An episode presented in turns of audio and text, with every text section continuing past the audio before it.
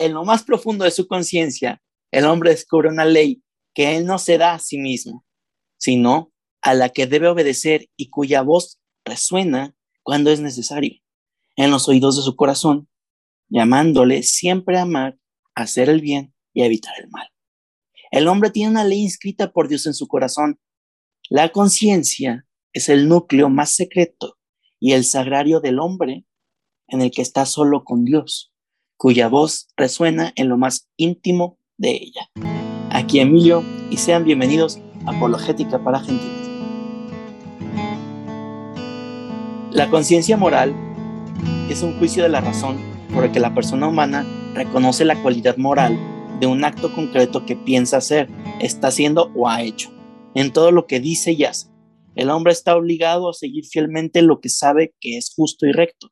Mediante el dictamen de su conciencia, el hombre percibe y reconoce las percepciones, prescripciones, perdón, de la ley divina. Ambos párrafos son sacados del Catecismo de la Iglesia Católica. El primero es del 1776 y el segundo del 1778. Y sean bienvenidos de regreso a este podcast que tanto aman, que tanto quieren y pues que nosotros queremos infinitamente ustedes. Traemos un tema bastante interesante, pero primero, antes de presentarles el tema, les voy a presentar a las dos personas. Primero, a mi coanfitrión, que es Oscar Ochoa. Oscar, ¿cómo estás? Si tuvieras el micro prendido, te escucharíamos perfecto, amigo. Perdón, hola, hola. Muchas, estoy, estoy muy bien, muchas gracias, Emilio. Así ya, nomás, no quieres platicar ni nada. Pues es que estaba hablando, pero se me fue el rollo porque tenía el micrófono apagado, perdón. No, perfecto. Y tenemos a una eminencia gigante que ha estado con nosotros en otros tres capítulos anteriores de Apologética para Gentiles. También ha, dado cursos, ha dado congresos y ha dado distintas cosas en Conocer para Amar, que es eh, el doctor eh, don José Roberto Rojas, que está aquí. Es un honor muy grande para nosotros tenerlo aquí. Eh, profesor, adelante. Yo te agradezco muchísimo, Emilio, la invitación, como siempre, y ahora más pues, con este coanfitrión de lujo que tienes, que también fue mi alumno.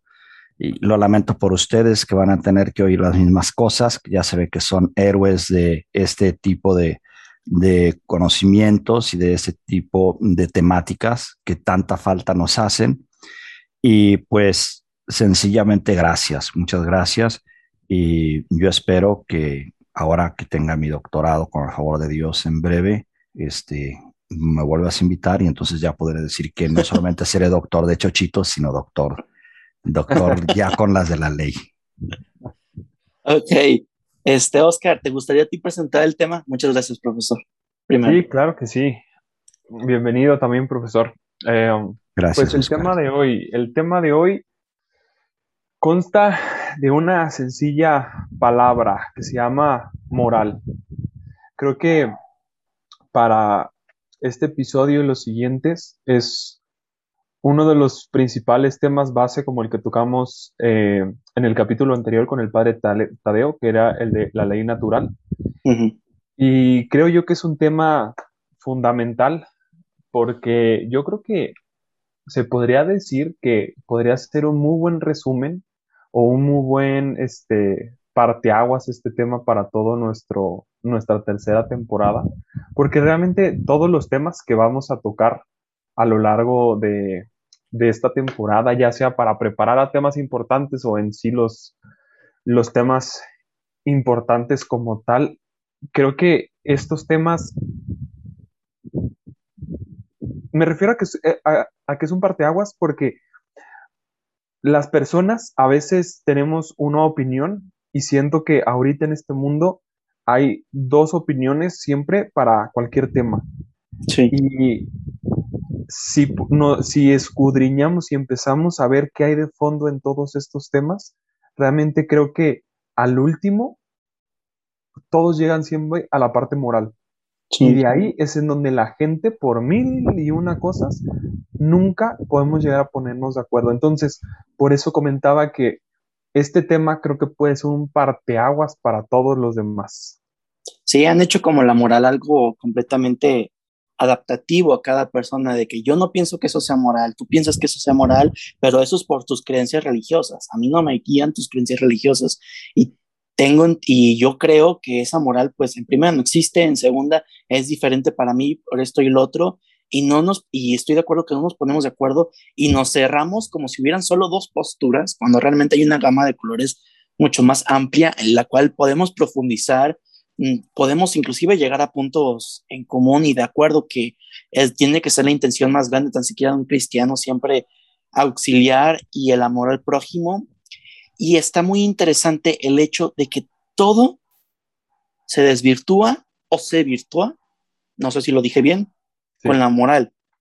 Una opinión puede volverse nula, absolutamente se va a encontrar de la moral, y una opinión que puede, un debate que puede haber estado destruido la persona, si al final saca un argumento moral que es completamente cierto y es contrario absolutamente a lo que están diciendo las otras personas, pues termina, termina ganando su punto. Y la razón de este episodio es poder sentar bases para en un futuro hablar de temas que nos perjudican a todos, que los vemos muy comunes hoy en día, que es algo que les veníamos diciendo tanto en el episodio del Padre Tadeo como en la introducción que hicimos Oscar y yo, que ese fue su primer episodio, sobre lo que viene para esta tercera temporada. Así que pues, Oscar, pues aquí creo que lo más importante para, para empezar de manera correcta es definir qué es la moral. Y justamente por eso aproveché para invitar a, Roberto, ya que, como ya lo mencionó, él fue mi profesor de moral en, la universidad. Eh, este, y creo que tiene una facilidad bastante, bastante buena, que da bastante claridad para este tema. Así que, a ver, Roberto, pues mira, eh, Oscar, mm, yo creo que la introducción de Emilio está dando en el centro, ¿no? Mm, definitivamente cuando las personas terminamos de buscar una postura ante una situación vital, nos enfrentamos con el tema del bien y del mal, y que es el tema de la moral. O sea, la moral, atrás, atrás de la moral está el tema de la bondad o la maldad, el famosísimo tema del bien y del mal, que desde el relato del Génesis, pues se, se asienta perfectamente bien, ¿verdad? Cuando, pues, cuando Dios les dice, no habrán de comer del árbol del bien y del mal. Es decir, existe una, una revelación expresa sobre una configuración del hombre que puede obedecer a hacer actos que lo hagan mejor y actos que lo hagan peor, como, como persona. O sea, no es que sea menos persona, es que se descalifica, eh, se, disminuye su categoría como, mm, digamos, su categoría de acciones morales, su categoría moral, podemos decir así, que en este caso sería la dignidad moral, no la dignidad ontológica. Entonces, primer punto que creo que vale la pena eh, abordarlo, o sea, lo que ustedes mejor opinen es si existe el bien y si existe el mal, porque partiendo de esa base, partiendo de esa base, nosotros podemos, bueno, pues entonces abordar más con una mayor tranquilidad, pues el tema del bien y de, las ciencias que califican el bien y el mal, ¿no? Tenemos la teología moral, tenemos la ética, tenemos ética o, moral, ¿verdad?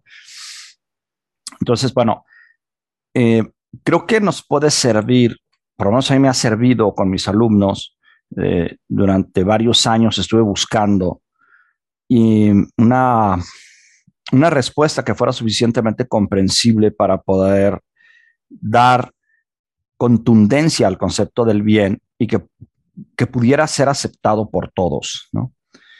Y como los principios primeros son, pues, realidades que son evidentes, que se cumplen de modo necesario, se eh, son universales, se aplican a todo y además este, son verdaderas, pues había que buscar algo que fuera así como principio primero, ¿no? Y parece que la respuesta este, viene, de, viene de Aristóteles, ¿no? Parece. Eh, porque Aristóteles cuando, cuando define el bien, se, el bien es aquello que hace aquello que perfecciona al ser conforme lo que es. Vamos a decirlo de otra manera, más sencillo. Aquello que te hace mejor conforme lo que eres.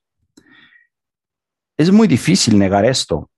O sea, es, o sea, es muy, es, es, es, evidente, es universal, es verdadero, eh, no necesita demostración, de tal manera que podemos prácticamente tomarlo como un principio primero, ¿no? El bien es aquello que hace mejor este, al ser conforme lo que es, ¿no? O sea, ¿qué, me hace un bien? Pues lo que me hace ser más pleno, ¿no? Y claro, el segundo punto, pues viene este, en saber qué somos. Que ese es, creo, la, la segunda gran pregunta, ¿no? Que, el hombre puede, podemos y debemos contestarnos en un momento dado, ¿no? Entonces, si teniendo claro el bien, teniendo claro el concepto de bien, de que el bien es aquello que me perfecciona conforme a lo que soy, lo que sigue es saber qué soy y por eso el tema de la naturaleza humana es tan importante y por eso el primer tema que tocaron de la ley natural pues es absolutamente relevante porque la ley natural lo único que dice es cómo funciona la naturaleza humana. No es otra cosa, o sea, no, no es un misterio insondable, ¿no?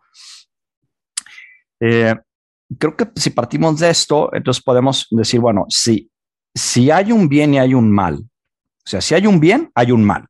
¿Por qué? Pues porque por evidencia el mal es pues, cuando no se hace el bien.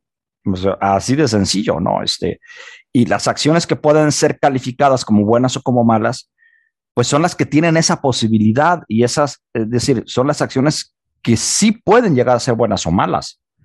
Y esas acciones que pueden llegar a ser buenas o malas son solo las acciones libres. No hay otras. O sea, las acciones condicionadas no pueden ser calificadas ni como buenas ni como malas, menos las acciones no libres o las acciones, vamos a decirle así, este, defecto, ¿no? Por ejemplo, si una piedra recibe el impulso de algo, oye, pues es buena la trayectoria que toma la piedra, no tiene nada que ver, ¿verdad? No es una acción libre. Entonces tenemos ya dos elementos, ¿no? El bien es aquello que perfecciona el ser conforme a lo que es, el bien nos revela el mal y el bien y el mal nos hacen encontrar la moralidad de la acción, ¿no? Nos hacen encontrar la moralidad de la acción. Este, es decir, la moralidad de la acción es la bondad o la maldad de la acción libre. ¿Y quiénes pueden hacer acciones libres? Pues los seres libres. ¿Y de quién tenemos evidencia que sea libre? Del hombre. Entonces la moral solo aplica al hombre. Entonces vamos como cayendo por escaloncitos, ¿no? Entonces, bueno, entonces ya tenemos varias cosas, ¿no? saber, ya tenemos el bien, el bien nos revela el mal, el bien y el mal nos revelan la moralidad o la, la, la bondad o maldad de los actos. Y entonces el hombre, con esta frase tan maravillosa que empezó Emilio, entonces el hombre, ¿cómo es que puede conocer el bien y el mal? Ah, pues porque tiene una capacidad que se llama conciencia. Y esa conciencia le permite al hombre el poder juzgar. Ahora, hasta aquí, este, creo que hay un, hay un, hay un aspecto de la, de la moralidad que, yo creo, por lo menos a, mí, se me ha hecho, lo he descubierto en los últimos años y creo que es completamente revelador, ¿no? Y, y este yo lo empecé a leer en un autor se llama Juan Luis Lorda. Juan Luis Lorda tiene un libro que se llama Moral, el arte de vivir.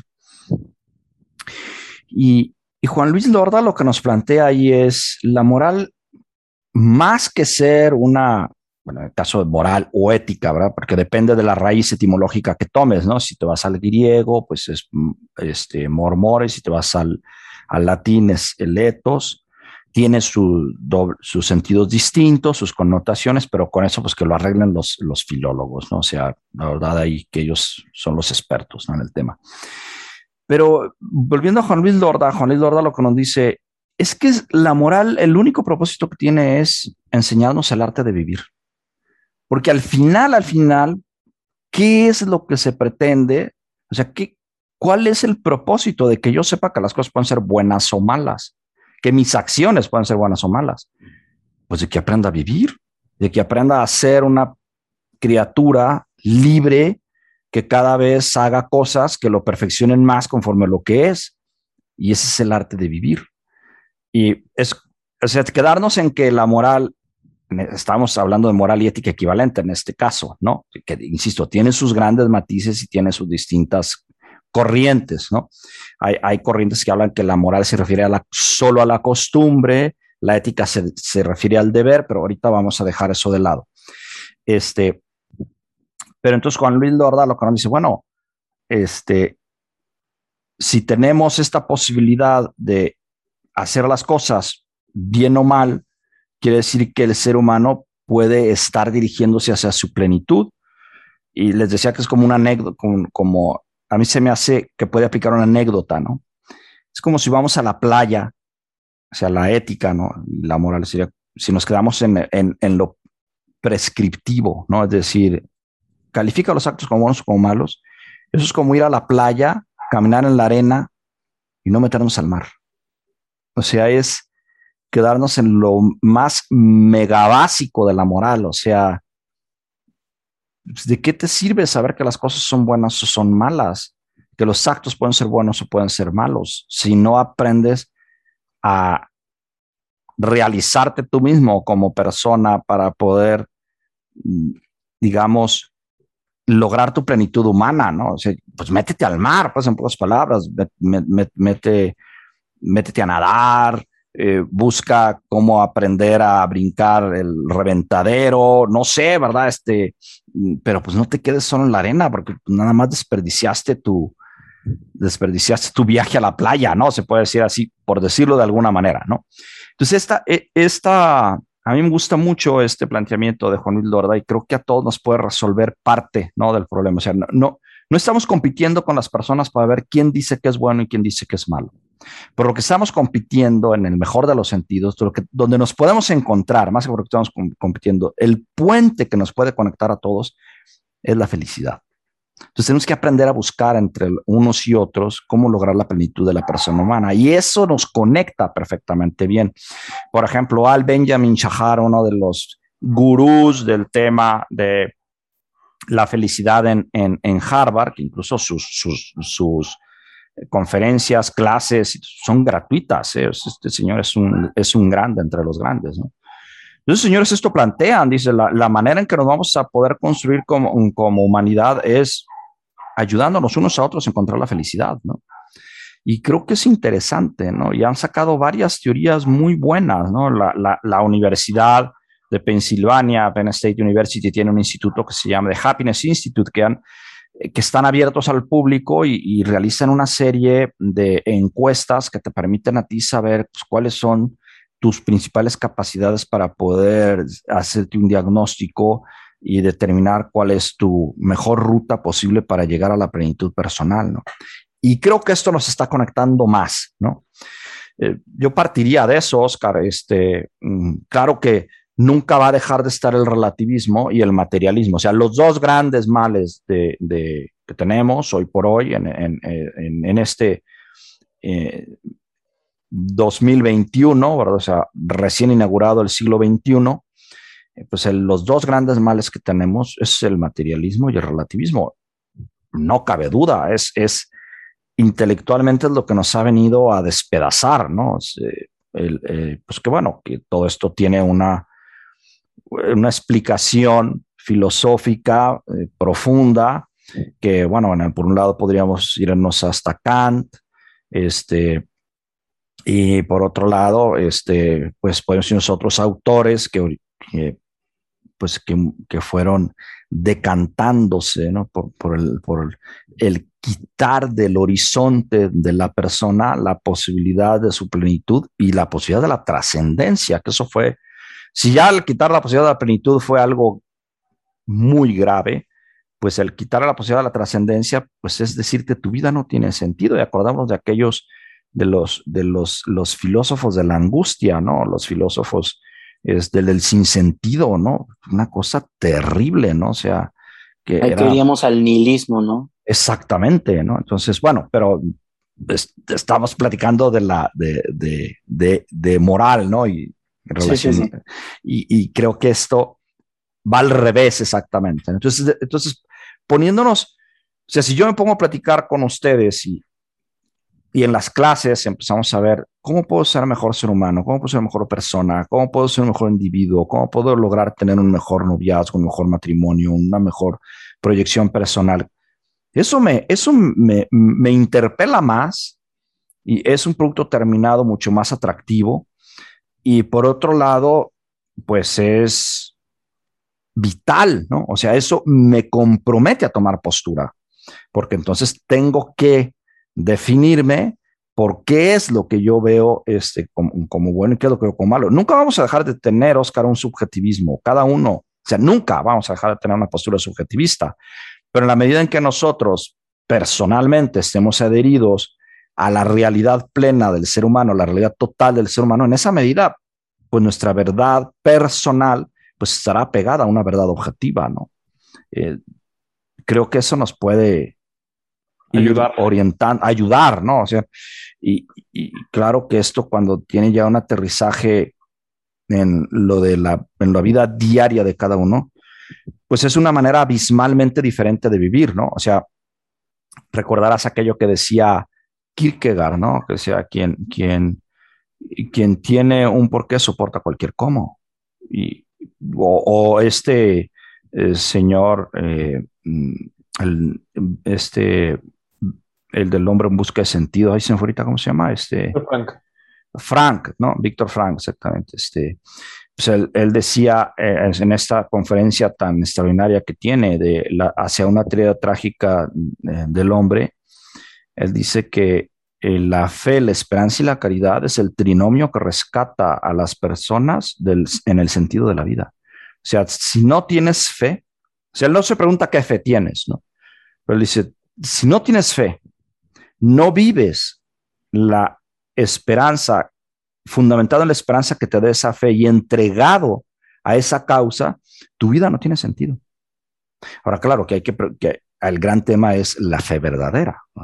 Por eso es más importante este otro gran tema que quizás lo vieron con el padre Tadeo, ¿no? pues el saber que lo más importante es a quién le creo, ¿no? O sea, sí es importante saber qué creer, pero pues, lo más, más, más, más relevante pues, es a quién le creo. Que justo eso es la novedad del cristianismo, ¿no? O sea, el cristianismo no nos vino a decir, ahí te van 716 indicaciones, sino, mira, es una persona, es Cristo. O sea, es, es Dios mismo. Pues esa es la gran, la gran revolución del cristianismo, ¿no? Bueno, no sé qué opines de esto, ¿verdad? Este, ya yo, yo, me enredo solo, ¿verdad? No, no, no. A ver, quiero ver si esclarezco un, un poco mi mente. Podemos decir entonces que para tener una moral adecuada y cierta, tenemos que adecuarla a la verdad, que la verdad no es otra cosa que la adecuación del intelecto con la cosa, ¿no? Sí, sí, sí, con la realidad. ajá. Y si todo eso lo adecuamos a lo que es lo mejor sabiendo ciencia cierta lo que es mejor para nosotros, es cuando podemos catalogar algo como moralmente bueno o como moralmente malo. Sí. Ok. Así es. Por eso este sentido natural que tienen muchas personas de decir lo bueno y lo malo, ¿no? O sea, no, no se necesita de, o sea, viene muy bien una formación, pero no se necesita, no se requiere necesariamente de una formación para poder discernir entre el bien y el mal. Es una capacidad natural que tiene la persona en la medida en que su inteligencia está pegada a la realidad. De hecho, la de la persona humana. Sí. Perdón, el catecismo de la Iglesia Católica, en la tercera parte de dicho catecismo, primera sección, que es la vocación del hombre, la vida en el espíritu, el capítulo primero, me estoy enrollando, artículo 6, pero en la parte 2 de dicho artículo habla de la formación de la conciencia y es tener que formarla y esclarecer el juicio moral porque sí puede tener errores y también las personas pueden preferir su propio juicio y rechazar las enseñanzas autorizadas por beneplácito propio.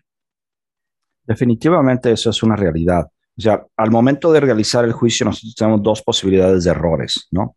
Sí. Es, uno es al captar la realidad, porque los sentidos nos pueden engañar.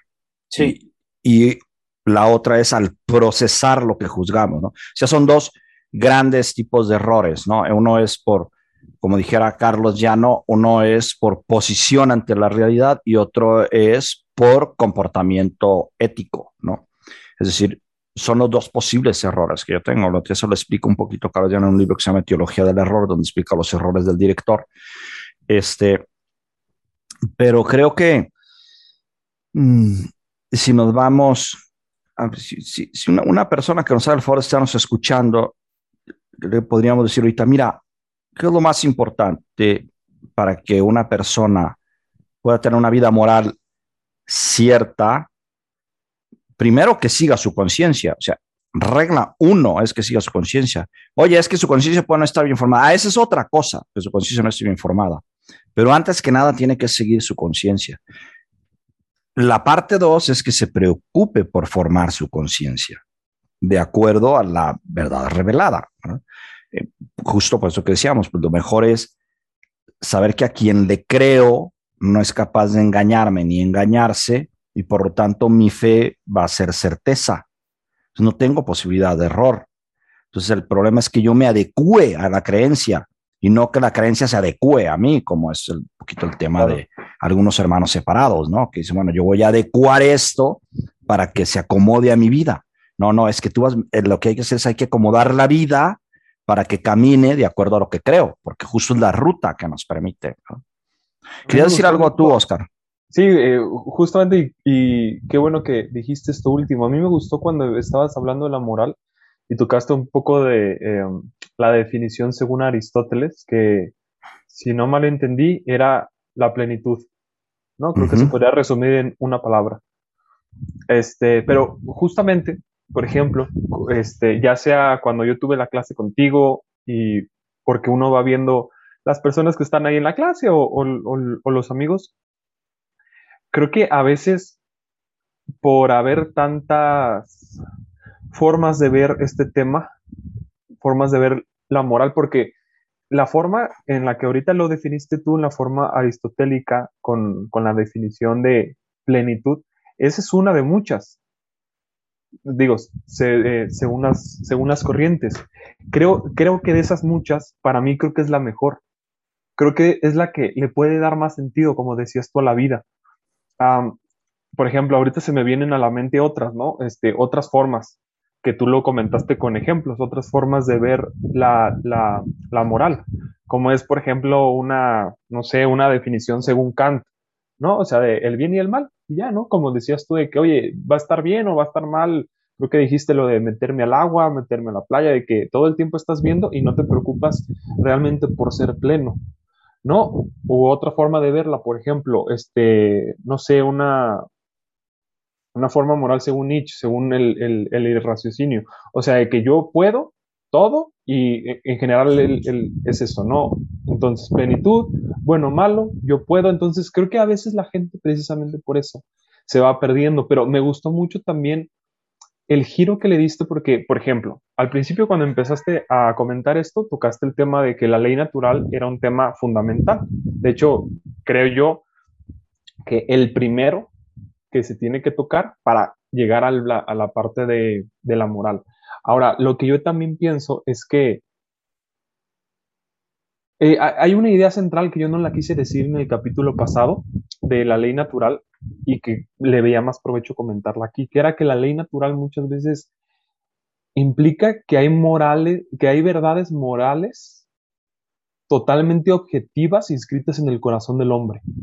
Creo que a veces cuando uno no sabe para dónde sí, si esto es bueno, si esto es malo, si lo que sea, como tú dices, o sea, hay que hacerle caso a la conciencia, a la voz interior, como cada quien eh, guste llamarlo, pero creo que es lo más importante, porque muchas veces ante tantos temas, este, que si es bueno, que si es malo, que si, este, que si es mi persona y no le hago daño a nadie, lo que sea, creo que lo más importante es eso, o sea, hay verdades totalmente objetivas, o sea, no, no está a discusión que sean, eh, que tengan muchas formas de interpretar, o sea, solamente hay una y cada quien dentro de sí este, la llega a tener, ¿no? Ahora, por ejemplo, la pregunta que me hago yo con eso es, este tema de la moral ¿realmente le ves utilidad en estos días? O sea, porque yo, por ejemplo, yo me quedo pensando, yo con las personas que tengo a mi alrededor, a, mi alrededor precisamente por la gran cantidad de opiniones que tienen, siento que muchas veces cada quien, no sé cómo decirlo, entre que se pierde, entre que se engaña a sí mismo, entre que nos engañamos a nosotros mismos de repente queriendo ver que algo este, es adecuado para nosotros cuando no lo es, como decías tú, o sea, ¿para qué? Hay verdades que en sí son verdades y que muchas veces las tratamos de adecuar a nosotros mismos cuando justamente tenemos que hacer lo contrario. Siento que a veces mucha gente quiere ser feliz, pero a su manera. Y precisamente en estos tiempos la gente se pierde intentando ser feliz a su manera, intenta hacer mil y una cosas, cuando las cosas desde hace mucho están, o sea, el camino está y la gente lo trata de adecuar. Y yo creo que esa es una de las principales este, causas de que no seamos tan felices en nuestras vidas, este, haya tanta, eh, tantos disparates de opiniones. Entonces, por eso me llego a, preguntar esto, o sea, ¿de verdad sirve? O sea, ¿de verdad podemos, digamos, ser coherentes? Bueno, yo, yo, yo, creo que ese es el gran tema de la, en, buena parte es uno de los grandes temas de la humanidad y es constante, es permanente. O sea, nosotros vemos cómo eh, en, el, en, en, el mundo las posturas, las divisiones incluso son entre, entre lo que considero bueno y lo que considero malo, lo que creo, lo que no creo. Y justo, eh, que por eso me fascina el, el, este, este, estos mensajes del Santo Padre, ¿no? de, de la casa común. O sea, lo que tenemos que aprender a buscar esa, esa encíclica que sacó de las últimas, esta, la de Fratelli Tutti, ¿no? Lo que tenemos que, que aprender a encontrar es lo que nos hermana, todo aquello que nos une. Y uno de los, de los anhelos que más nos une es el anhelo de felicidad. Por eso esta postura de Juan Luis Lorda, que decíamos al principio, es muy, es muy válida, ¿no? No es de él, ¿eh? o sea, digo, él, él la, la, le da un planteamiento muy interesante.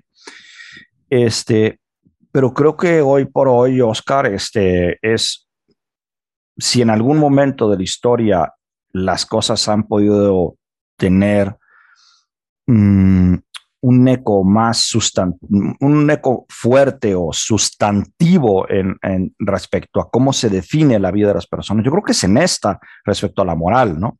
Hace poquitos días tuvimos el tema de, pues a nivel nacional, el tema del aborto, este, aquí en México, ¿no? Eh, no hace mucho tiempo, eh, bueno, acabamos de ver la tragedia de Afganistán, este, hemos sido, acabamos de celebrar hace solo unos días los atentados, los trágicos, lamentables y extraordinariamente descalificables atentados del 11 de septiembre del 2001 todo eso nos habla de temas morales, ¿no? O sea, ¿por qué sucedieron los, los atentados? Pues claramente sucedieron por una, una sed de venganza que unas personas en una perspectiva, eh, mm, una perspectiva de su fe rotundamente este, radical que se escapa a lo que incluso eh, los mismos los mismas, las personas que profesan el han dicho que no corresponde a su, a su credo, bueno, pues han hecho esto desde la fe, ¿no? O sea, ellos lo han hecho desde la fe. Por eso te digo, es una de las, es uno de los temas más radicales que tenemos. O sea, tus amigos, mis amigos, este, tus conocidos, los amigos de Emilio, las, tus amigas, bueno, los, los temas que terminan uniendo, separando a las personas, son los temas morales. Al final, al final del día, ¿con quién vas a tener a, hacer tu vida? ¿Con quién vas a, con quién vas a convivir? Pues con aquel que tenga la forma de vida o los principios de vida o los ideales de vida que sean más semejantes a, a los tuyos. Y los ideales de vida, principios de vida, este, son valores, ¿no? Y esos valores pues, se refieren a la moral, o sea, pero directísimamente, ¿no? Entonces, ¿con quién vamos empatando en, en, formas de vida? Pues es con quien vamos realizando nuestra propia existencia. Entonces, la moral es de lo más radical que existe en la persona humana. O sea, aunque la persona humana lo quiera negar, lo que más nos une o nos separa son las cuestiones morales. Y digo, basta escuchar la canción de John Lennon, que acaba de, tener su 40, su 40 aniversario, ¿no? Tuvo su, ¿no? ¿Qué? No me acuerdo qué aniversario tuvo la canción de John Lennon. Pues cómo empieza, ¿no? O imagina que no hay cielo, no hay religiones, no hay países, no hay razas. Pues es una utopía, bueno, pero es un tema moral, es un tema 100% moral que está planteando ahí él, ¿no? Este, por eso creo que muy al lugar lo que tú dices, o sea, hoy por hoy es pertinente, absolutamente pertinente. Eh, ¿Y es posible ser coherente? Por supuesto que sí, por supuesto que sí. Yo quisiera anotar ahí, Oscar, ahora, eh, si es antes de pasar a, la idea de quisiera anotar algo, este, quisiera recalco eso de ser coherente. ¿no? Oye, no estoy diciendo que sea fácil, no es fácil ser coherente Nunca ha sido fácil. Y para esto les voy a recomendar la película esta de, Perfume de Mujer, el discurso que da el, eh, este, bueno, Al Pacino, el discurso que da Al Pacino ahí defendiendo a Charlie, que no era Al Pacino, era el capitán, no sé qué, se llamaba ahí. Es muy buena película. ese, ese discurso no tiene desperdicio, o sea, el señor dice, yo siempre supe lo que era bueno, pero nunca lo hice porque era muy difícil. Y aquí está Charlie, dice que está haciendo lo correcto y ustedes, porque hace lo correcto, lo van a castigar. Dice una frase luego que es de oro, ¿no? he visto personas, he visto, bueno, que la he visto sol, chicos, soldados, ¿cómo les llaman, no? Que los que llegan amputados de brazos, de piernas, pero ustedes le quieren amputar el alma a esta persona. O sea, cuando, cuando te rompen tus principios morales, te amputan el alma. Esa frase no tiene desperdicio, está buenísima. Claro, si nosotros somos, luchamos, todos tenemos que eh, luchar siempre, toda la vida, ¿no? Luchamos por esa coherencia, pues nuestra alma va tomando vigor, ¿no? Va, va, ese principio que nos anima va revelándose más sobre el cuerpo al que constituye, ¿no?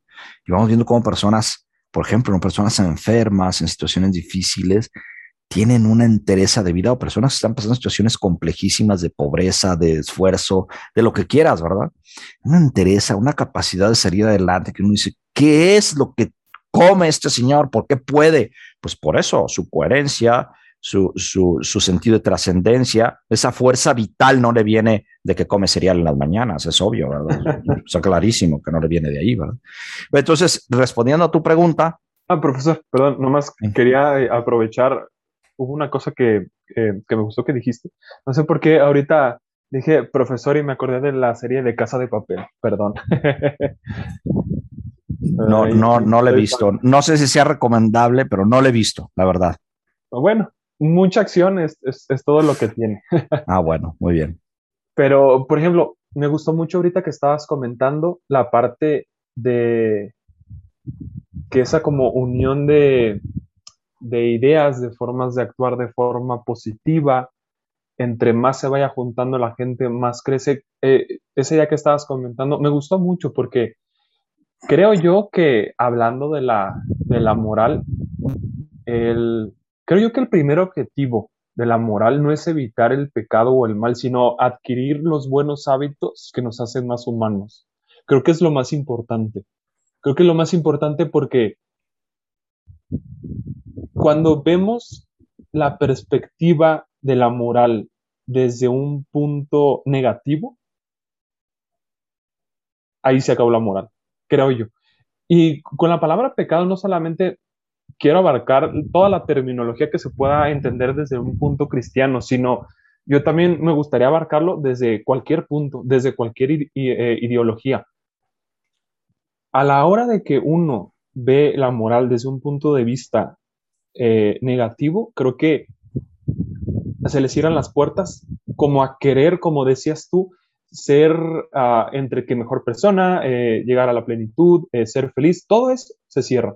Y creo que muchas veces, este, para ya que tú puedas eh, responder a la pregunta que te decía y encauzar mi respuesta hacia, hacia esa respuesta tuya, creo que la moral, si la vemos de esa forma negativa, es lo que le ha cerrado la puerta a la gente en la actualidad,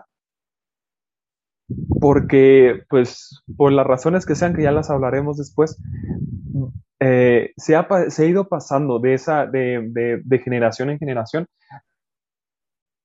de ver las cosas desde ese punto negativo, desde ese punto de castigo. Y creo que al contrario, creo que lo que estamos tratando de expresar ahorita es, oye, si vives una vida de forma moral, te vas a ir derechito por un camino de plenitud, de, satisfacción en tu vida. ¿Cuántas personas religiosas este, eh, en el ámbito católico o no? Grandes políticos que no tenían nada que ver con la religión católica han muerto por sus ideales, que se encaminan perfectamente a una ideología moral, han dado su vida por ellos, ahorita son este, luces para esas personas.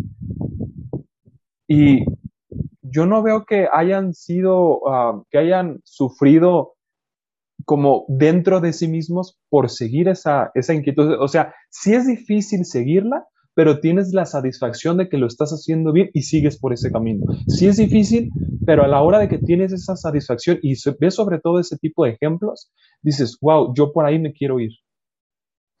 Bueno, este, y creo que muchas veces a la hora de que vemos en, este, en la actualidad de esa forma negativa, para mí siento que la gente dice, oye, ¿sabes qué? Es que la moral no funciona. Es que yo creo que, que el punto puede estar en, en el encuentro con la verdad. Es decir, en la medida en que nosotros tratamos de encontrarnos con lo que somos y luchar por lo que debemos de ser, se va quitando lo complejo, vamos tratando de aprender a ser menos enredados, así en pocas palabras, ¿no? O sea, ¿cuál es el reflejo claro de que una persona va avanzando en una vida moral, eh, digamos, que va, que va dando pasos, en la medida en que es más sencilla esa persona, ¿por qué? Porque se conoce mejor, sabe dónde están sus defectos, sabe decirlos, sabe pedir ayuda, y entonces va logrando quitarse telarañas de la cabeza, en pocas palabras, ¿no? En la medida en que la persona se aleja de lo que realmente es, ¿no? De lo que él supone, de lo que él quiere, de lo que él se imagina, este, pues en esa medida la persona es más capaz de tener mm, avances concretos, aunque sean chiquitos, pero es más capaz de tener esos avances concretos que lo van ratificando en la ruta. Y en esto déjame decirte una cosa, este, ti, este, Oscar y Emilio. A ver, la, una de las grandes riquezas, grandes, grandes, grandes riquezas del tema moral es que favorece muchísimo la, la reafirmación de la identidad. Voy a tratar de explicarme por qué. Si nosotros moralmente, nosotros desde la conciencia moral, recordamos que la conciencia tiene tres sentidos, ¿no? Y aquí estamos hablando del sentido moral, no estamos hablando del sentido intelectual ni del sentido sensible. En el sentido, en el sentido moral, la conciencia puede tener estados, ¿no? Eh, lax, escrupulosa, errónea, etcétera. Y justo lo que decía Emilio de la formación de la conciencia es que siempre sea recta y verdadera, ¿no? Procurar que esté ahí, ¿no? Claro.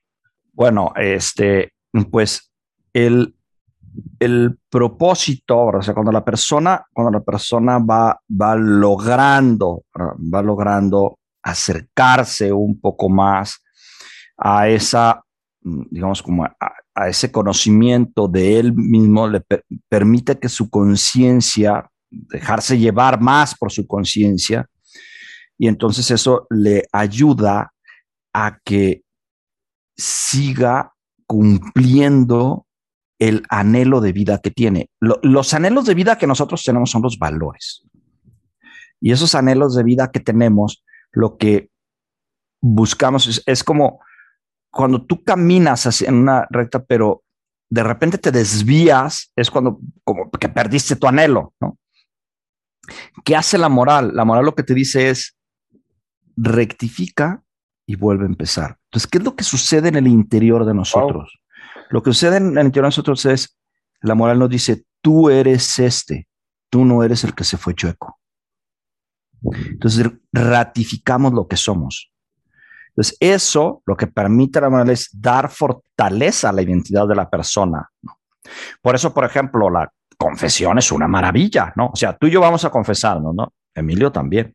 este, ahora cada quien levante la sufre respectivo, ¿verdad? Este, pero cuando tú y yo vamos a confesarnos, llegamos y decimos A, B, C, D, y lo que en pocas palabras estamos diciendo es, yo no quiero ser así. Yo no quiero ser así. Me arrepiento de ser así. Y lo que nos dicen cuando dicen te perdono es, yo creo que tú no eres así. Por eso aquella, aquella famosísima frase, ¿no? Levántate y anda. O sea, órale, síguele, eres tú y yo te ratifico que eres tú. Entonces, esa ratificación de la identidad permite que la persona, aún con las luchas de la vida y todo, vaya caminando más firme, se vaya sintiendo más plena, se va sintiendo que va en ruta, se va sintiendo que va cumpliendo aquella misión para que fue llamado, porque se ve ratificado en su ser cada vez que pide perdón, cada vez que recomienza. Y eso es una de las enormes y grandes riquezas de la moral, que muy difícilmente te la pueden dar otras. Estoy hablando de la moral en general, ¿eh? Ya no digas cuando estamos hablando de la teología moral, los sacramentos dentro de la teología moral, dices, bueno, pues es que es una maravilla, claro, pues es un regalo del cielo. Si no es, no es cosa humana, los humanos no llegamos a más que la moral. Ya, los sacramentos es cosa de ella que vino de, de arriba.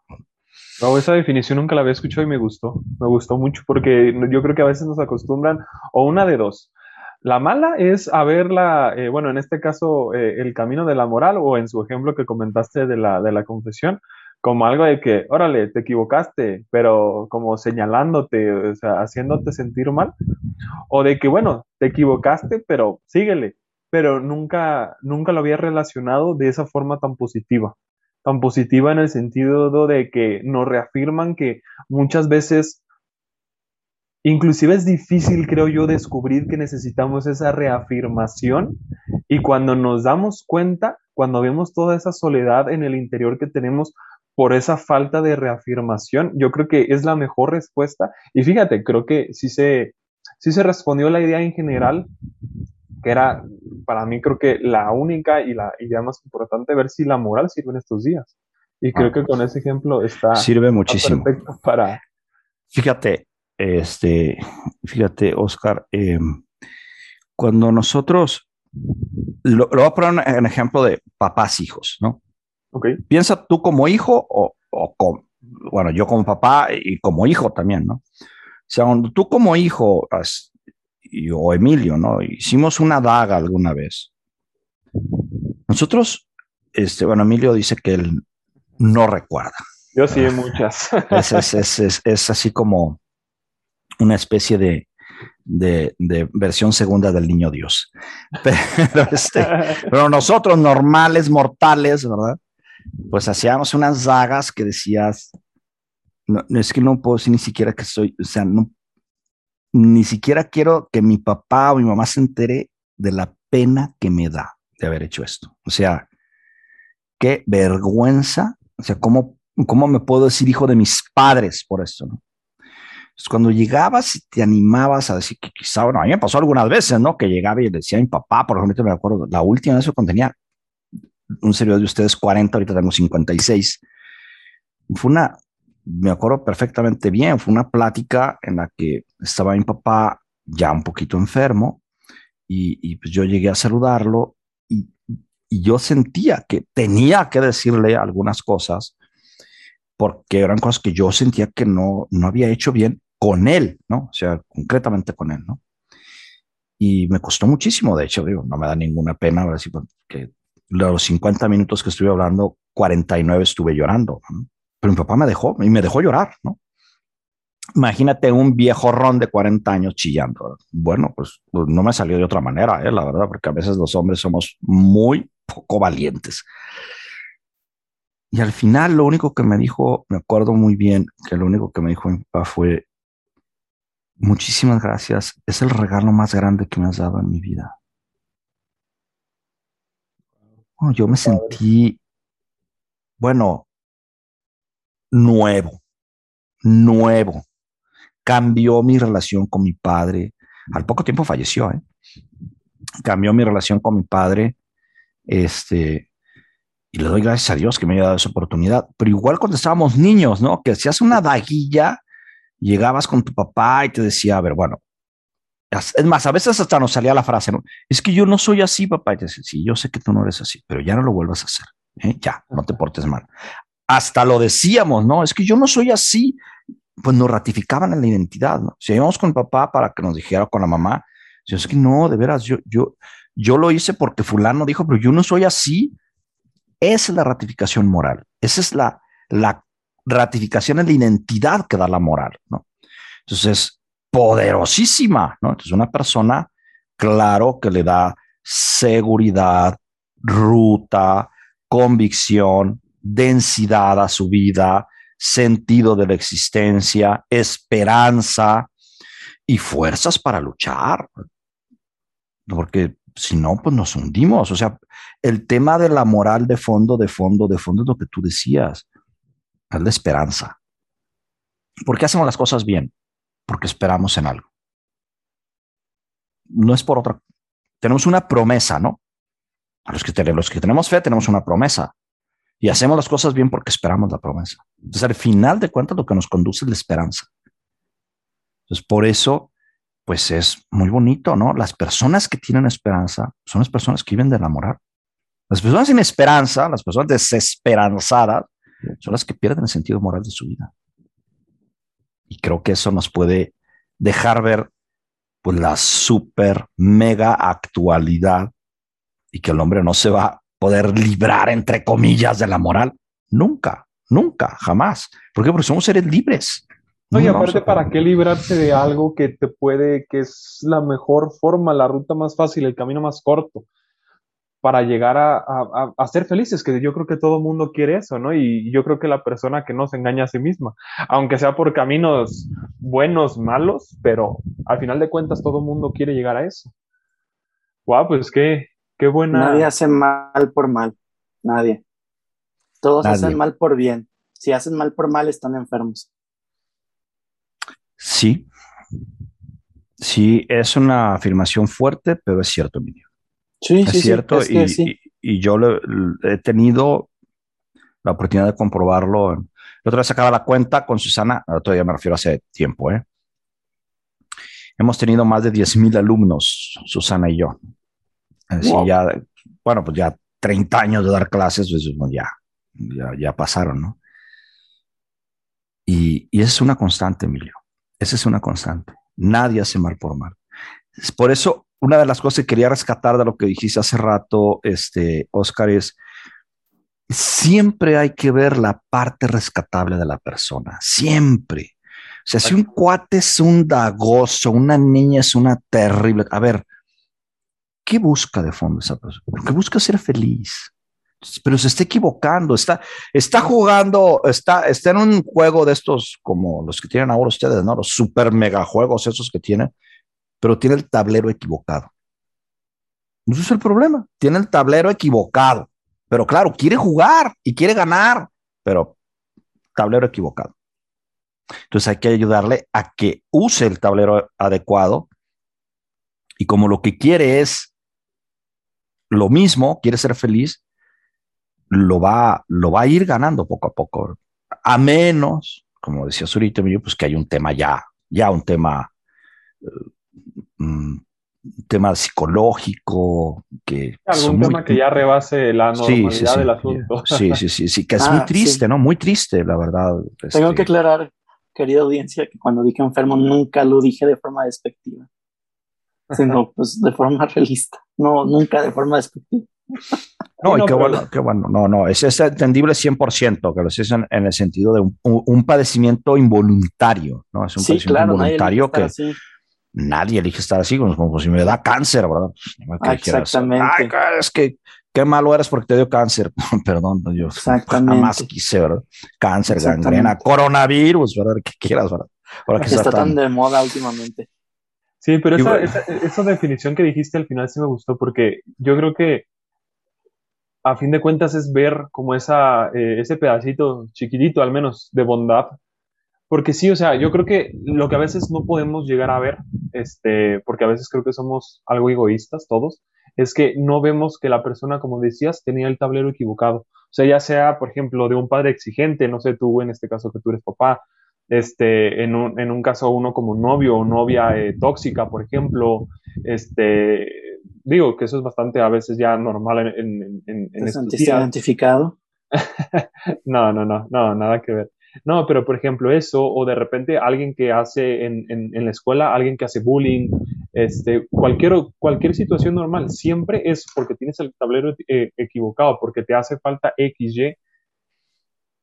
Pero ante cualquier circunstancia, como lo decía Roberto, creo que con lo que nos podemos quedar es eso, o sea, tienes la capacidad gracias a la moral, que para eso sirve. Digo, eso es, eso es lo que yo me estoy quedando con, eh, con la, con, como conclusión, que la moral sirve para rectificar tu camino. La moral sirve para poder decir, ¿sabes qué? Tú como persona vales el 100%, o sea, tienes tu valor a tope, que no se te olvide eso, síguele. ¿no? Que creo que esa es más o menos la definición entre una definición aristotélica visto desde el punto de vista de las virtudes combinado con lo que es nuestra religión católica, ¿no? Pero el mensaje sí sencillito es ese.